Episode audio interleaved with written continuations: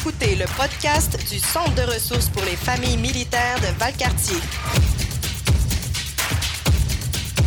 Le CRFMV en jazz. Bienvenue à notre podcast, le CRFMV en jazz. C'est Marie-Jo, encore avec vous pour euh, vous jaser les nombreux services qu'on vous offre au euh, Centre de ressources pour les familles militaires Valcartier. Mon invité ce matin est une fille pas mal occupée. Euh, la broue dans le toupette, je pense que ça a été inventé pour elle. Nathalie Boudreau, bon matin. Bon matin. Comment ça va? Ça va très bien, merci. J'aimerais, Nathalie, que tu euh, déclines euh, ton poste, ce que tu es exactement, puis je pense que ça va nous enligner pas mal sur notre sujet. Je suis coordinatrice des programmes Enfants-Jeunesse et je suis au centre de la famille depuis 20 ans maintenant. Oh!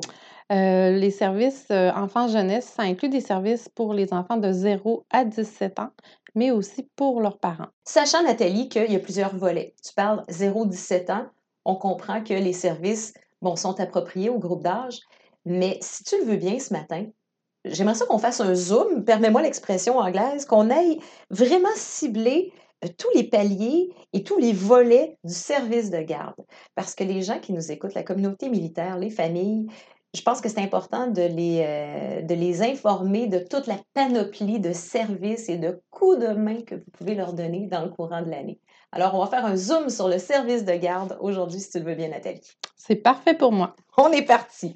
Le premier service, ce qu'on peut retrouver globalement pour euh, la communauté militaire à la halte garderie. Ah oui, le service de halte garderie, dans le fond, euh, moi, je trouve que c'est très important de démêler les différents services justement qu'on offre parce que souvent les gens vont nous appeler en nous demandant, par exemple, euh, je voudrais un service de garde d'urgence, mais finalement, on se rend compte en parlant avec la personne que c'est plus un service de halte garderie. Fait que c'est ce qu'on va tenter d'expliquer aujourd'hui. Euh, la halte garderie, c'est un service de dépannage, c'est un service occasionnel. Ça s'adresse autant aux familles militaires qu'aux familles civiles de la communauté, de l'environnement ici. Ça peut être même quelqu'un de la rive sud, s'il veut.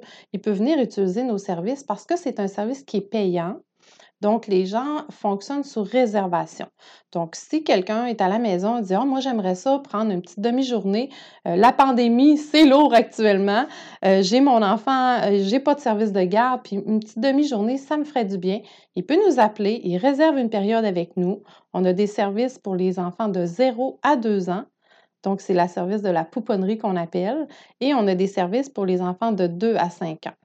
Quand tu dis, euh, mais ça, c'est temporaire, on comprend que dans le cas qui nous occupe, ce n'est pas une situation d'urgence. Le feu n'est pas pris, mais on a besoin de prendre un petit congé de sa vie quotidienne, comme on dit, et que c'est offert à tout le monde. Euh, j'ai deux questions par rapport à ça. Ça coûte cher? Ça coûte pas cher, c'est 4,50 dollars et c'est un maximum de 30 dollars par jour. Euh, ça, c'est on parle des services pour les enfants de 2 à 5 ans. Pour les poupons, c'est un peu différent, c'est 15 dollars par demi-journée. Parce qu'on s'entend que déplacer un poupon, pour une heure, souvent, c'est très, c'est plus difficile. Puis nous, on suggère, c'est des périodes de trois heures et demie de garde. Euh, donc, ça laisse plus de temps pour les parents, puis ça laisse plus de temps à l'enfant aussi de s'habituer à l'environnement. Parce que ça, c'est un autre des éléments. La halte garderie peut aussi servir de, je dirais, d'adaptation sociale pour l'enfant qui vit présentement beaucoup d'isolement lui aussi euh, parce qu'il est à la maison. Donc, la halte garderie peut servir à beaucoup de besoins, répondre à beaucoup de besoins. Ça peut être aussi quelqu'un qui, euh, présentement, sa garderie est fermée pour une journée. Il le sait d'avance que vendredi prochain, dans deux semaines, son service de garde va être fermé. Il nous appelle, est-ce que je peux réserver avec vous cette journée-là? Et oui, on va pouvoir offrir la journée. Ça peut être aussi un service quand on parle d'occasionnel, ça peut être du dépannage pour quelque temps. C'est ma deuxième question. sais, allons-y, là, tirons l'élastique. Euh, on n'est toujours pas en situation d'urgence, on le rappelle, c'est quelque chose de, de, temporaire. Mais temporaire comment? Temporaire jusqu'à quel point? Alors, euh, si on prend par exemple quelqu'un qui vient d'arriver à Valcartier, il vient de déménager de l'Ontario. Euh, il arrive ici, il doit commencer rapidement son travail. Sa conjointe sait trouver un emploi aussi et là, ils n'ont pas de garderie parce qu'on sait que c'est quand même difficile, particulièrement pour les poupons. Alors, on pourrait offrir peut-être un mois de garde, toute la, la, semaine pour permettre à ces parents-là de faire des recherches. Et on va aussi les accompagner dans la recherche de garderie parce qu'on a des contacts, on connaît bien les réseaux des garderies, donc on va leur suggérer des ressources, on va leur donner des pistes de recherche pour les aider. Donc, on va travailler avec eux pour qu'ils se trouvent un bon service de garde régulier. Donc, tu sais, quand on parle de temps, idéalement, on ne veut pas que ça se perdure dans le temps. Idéalement, on parle de peut-être un trois, trois mois maximum qu'on pourrait dépanner. Mais l'élément bien important, c'est à considérer, c'est l'espace. Parce qu'on a seulement cinq places poupons. Oh, quand même, OK. Et au niveau de- du service de garde pour les 2-5 ans, c'est 8 places qu'on a par jour. Fait que c'est sûr que ça peut arriver que quelqu'un nous a appelé à un certain moment donné, qui nous a demandé ce genre de dépannage-là et qu'on a dû malheureusement refuser le service. Donc, euh, ça se peut qu'il y a des parents qui vont dire, ben moi j'ai appelé puis ils n'ont pas voulu m'accommoder. C'est possible. Malheureusement, on a une limite d'espace et de ressources qu'on peut accueillir. Donc là, ce qu'on a décrit, Nathalie, jusqu'à présent, c'est la halte garderie. C'est ça? Oui, OK. J'aimerais parler de peut-être deux autres ateliers qu'on offre à l'intérieur de nos services de halte garderie. Euh, le premier s'appelle le Jardin des petits et l'autre s'appelle les petits débrouillards. Euh, la différence, c'est que c'est comme un peu un groupe de, on va appeler un cours de piscine, par exemple. Les parents vont inscrire leur enfant à 12 semaines d'atelier et ils vont venir toujours à la même journée. Par exemple, quelqu'un pourrait dire, moi, j'aimerais que mon enfant vienne tous les lundis pendant 12 semaines. On a trois sessions par année. Ça peut être soit euh, l'automne, l'hiver ou le printemps. Et c'est des ateliers de socialisation pour les enfants âgés entre 2 et 5 ans. C'est comme une initiation à la garderie. Exactement. Euh, on peut le voir aussi vraiment comme un atelier d'intégration pour les enfants qui sont à la maison. Parce que c'est pas tous les enfants qui fréquentent un service de garde à temps plein. On a quand même des conjointes qui font par moment le choix de rester à la maison parce que c'est plus difficile aussi euh, au niveau des mutations. Tu sais, quand tu es dans une région pour deux ans, ce qui arrive dans nos familles, par moment, ils vont faire le choix d'être à la maison. Donc, ils vont chercher ce genre d'atelier-là qu'on pourrait dire comme un peu une prématernelle. Oui. La différence du groupe de, de petits débrouillards qui lui est offert en après-midi, c'est que c'est pour les enfants un petit peu plus vieux, les enfants qui ne font pas de dodo l'après-midi.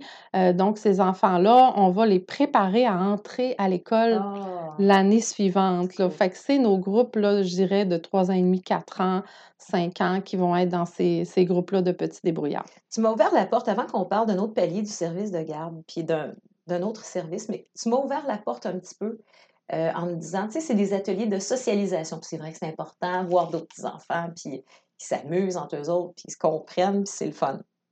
Est-ce qu'il y a un phénomène qui arrive, Moses de COVID, à cause de la COVID-19? Tu sais, dans le comportement des Mm. enfants, dans leur sociabilisation, est-ce qu'il y a un phénomène, quelque chose qui se passe en ce moment? Ben, c'est bien que tu le soulignes parce que euh, on, on s'amuse un petit peu à la blague à appeler nos bébés COVID. C'est pas parce qu'ils ont la Euh, COVID. c'est pas parce qu'ils ont la COVID, mais c'est qu'à mon avis, ils ont été justement un peu des victimes de, je dirais, de cette euh, COVID-là, parce qu'on a des parents qui arrivent, l'enfant n'a jamais vu d'autres personnes que ses parents. parce que les parents sont isolés. Bien, isolés des fois parce qu'ils ont été postés Mhm. ici dans notre région sans avoir de famille proche, mais doublement parce qu'on voit plus personne puis on va pas au restaurant et tout ça. Donc, tu parles dans le fond de victimes collatérales Oui, oui. de, ben, de ce qu'on doit faire. Dans le fond, les parents appliquent euh, les règlements et s'isolent et tout ça, mais ça donne des petits bébés qui n'ont pas vu beaucoup de visages. Exactement. Donc, moi, je trouve que c'est super important. Euh, je sais que pour les parents, par moment, ça peut être inquiétant d'envoyer les, les enfants au service de garde. Je pense qu'il faut mesurer les, les impacts et les risques. Parce que quand on regarde, tu sais, dans les, les, toutes les études actuellement, il n'y a pas vraiment de danger de contracter euh, la COVID pour un petit bébé.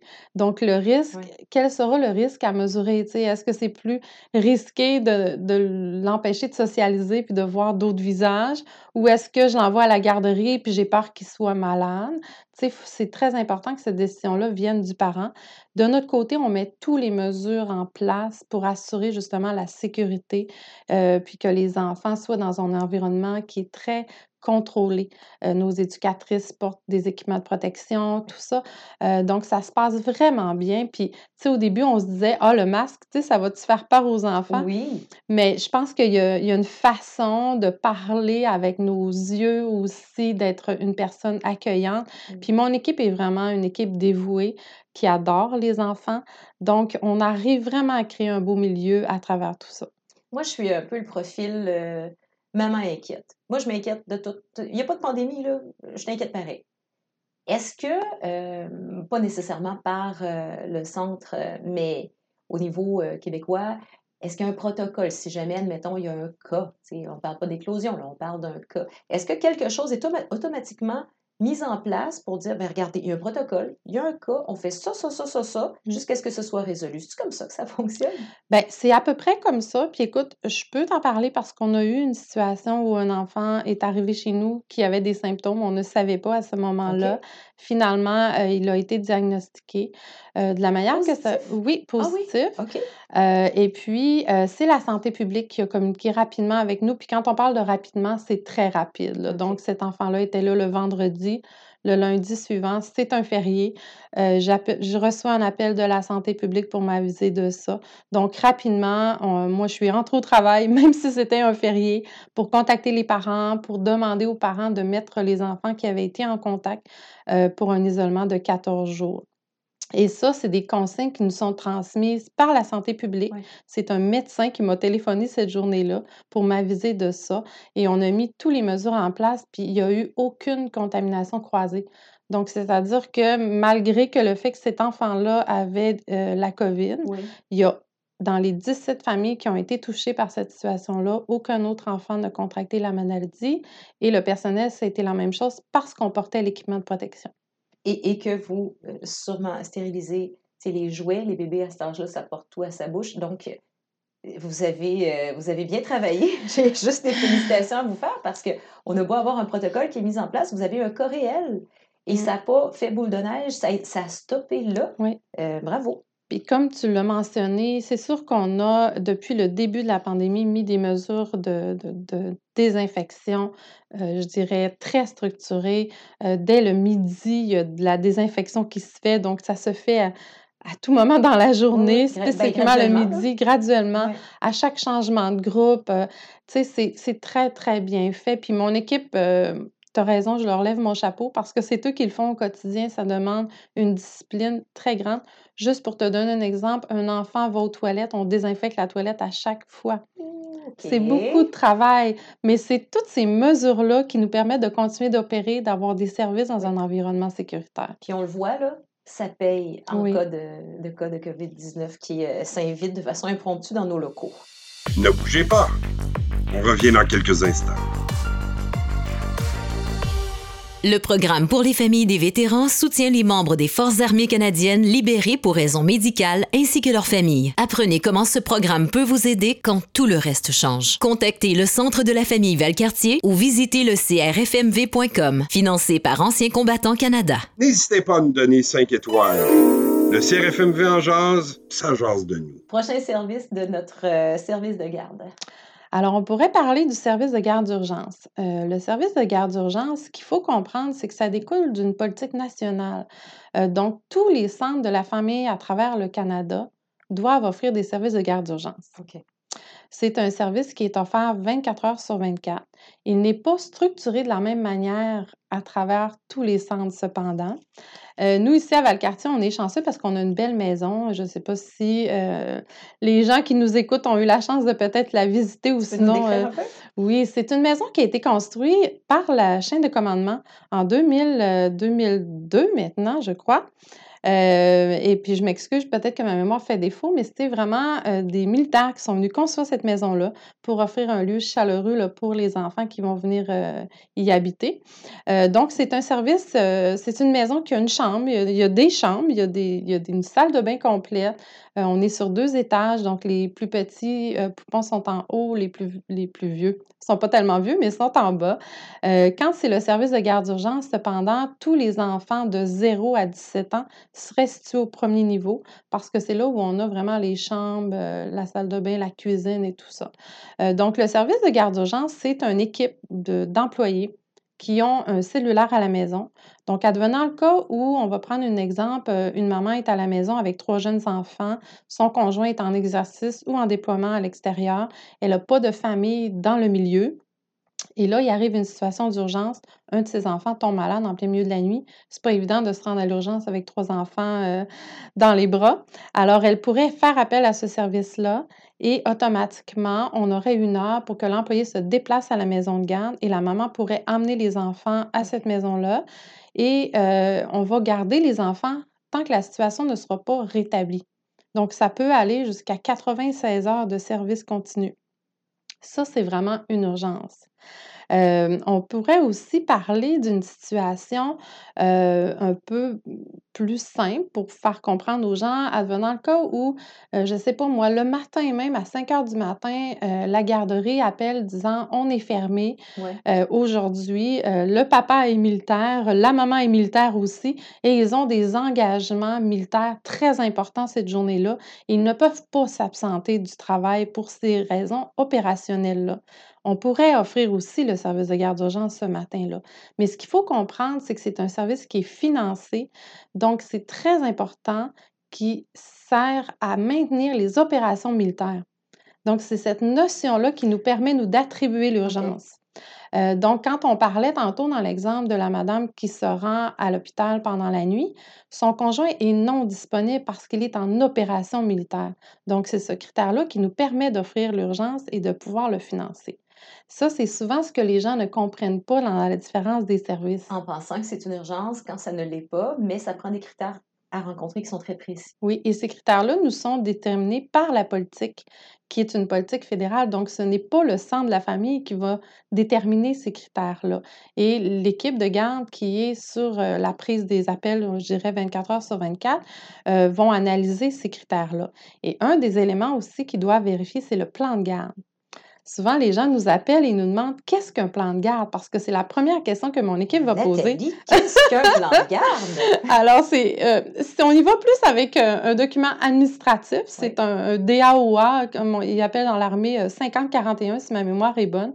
Donc, c'est un document administratif que chaque militant se doit de compléter en préparation d'un exercice ou d'un déploiement ou lorsqu'il entre tout simplement dans les forces canadiennes.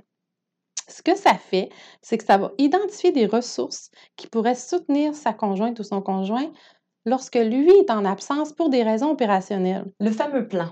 Le fameux plan. Le fameux plan euh, qui est absolument essentiel. Donc, euh, savoir qui appeler et quoi faire, comme un plan d'urgence, en Oui, puis une des difficultés qu'on rencontre, c'est que souvent le militaire va remplir ce document-là et ne le partagera pas nécessairement avec sa conjointe.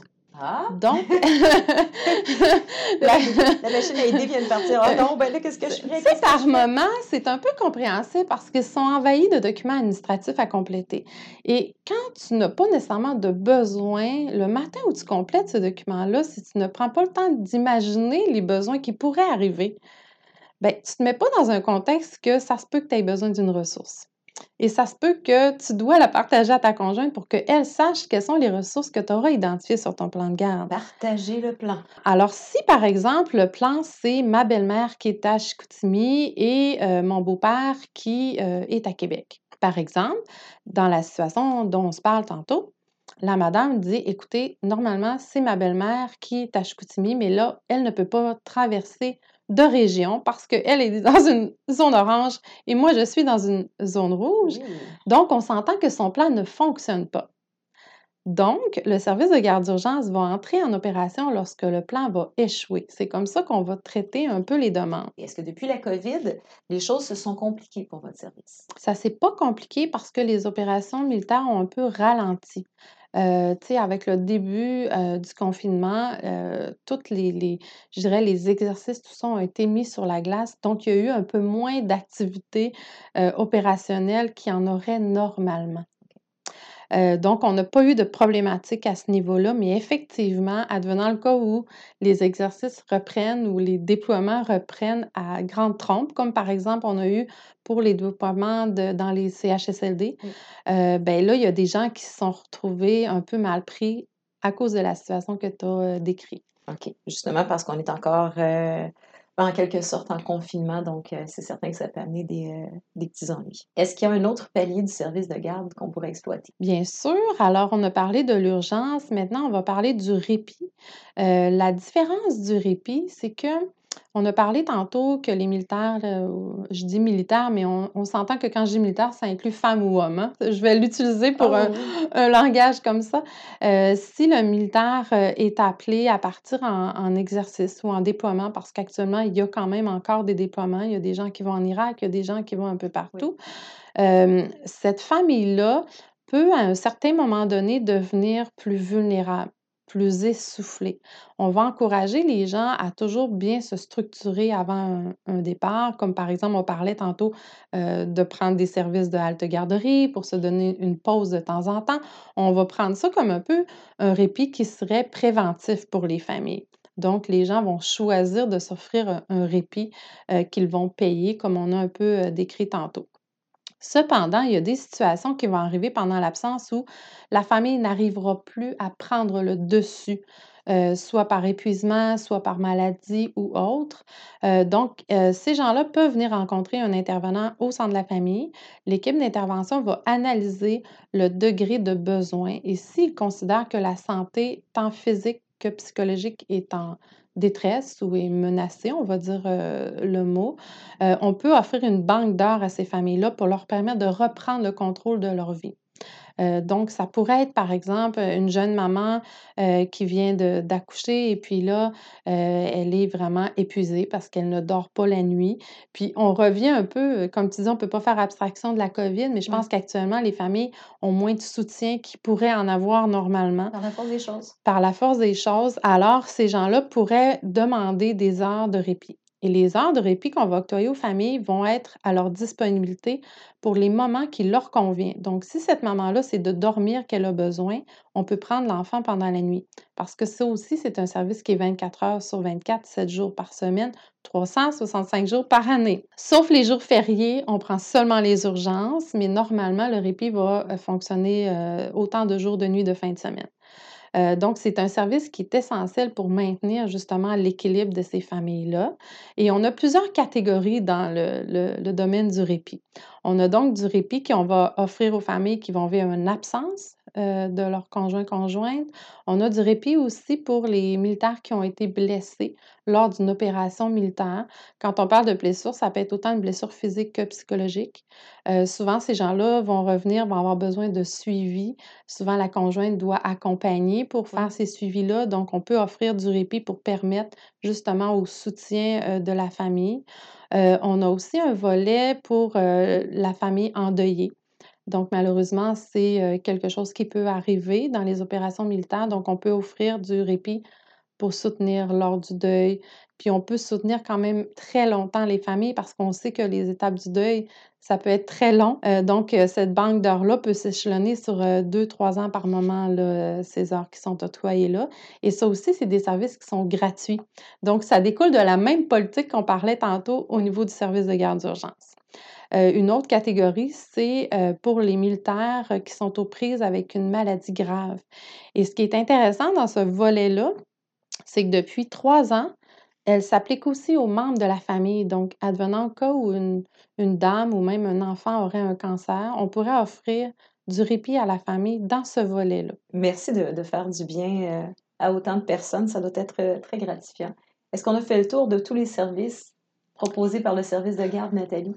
Ben, je pense que oui, Marie-Josée. C'est, euh, c'est pour ça qu'on vous dit, quand vous demandez comment ça se passe, le service de garde, on ne peut pas répondre en deux phrases. Il y, a trop, il y a trop de choses à dire, il y a trop de volets. Puis là, je suis contente parce que je pense qu'on a fait la lumière sur tout ce qu'on peut avoir de, de services. Vous êtes combien dans votre équipe? Euh, actuellement, euh, j'ai, ben, moi, comme coordonnatrice, euh, on a une intervenante à l'enfance aussi qui fait du soutien dans les groupes pour les enfants à besoins particuliers ou même pour les éducatrices. Et les éducatrices sont au total de neuf employés. comme on expliquait tantôt, ils ont quand même une horaire sur 24 heures. Donc, il y a des employés de garde de fin de semaine, de soir. Donc, ça prend quand même une bonne équipe. c'est, une très belle équipe qui sont très dévouées là, pour les petits. Comment on entre en contact avec vous, Nathalie Boudreau, en cas d'urgence, de besoin de répit, de garde temporaire? Comment on fait?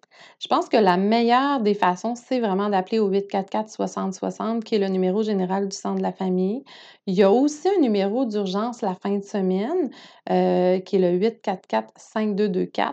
Cependant, dans l'une ou l'autre des portes, si les gens appellent au 844-6060, ils vont être redirigés vers le cellulaire d'urgence. Alors, en faisant l'option de mémoire, je pense que c'est l'option 3.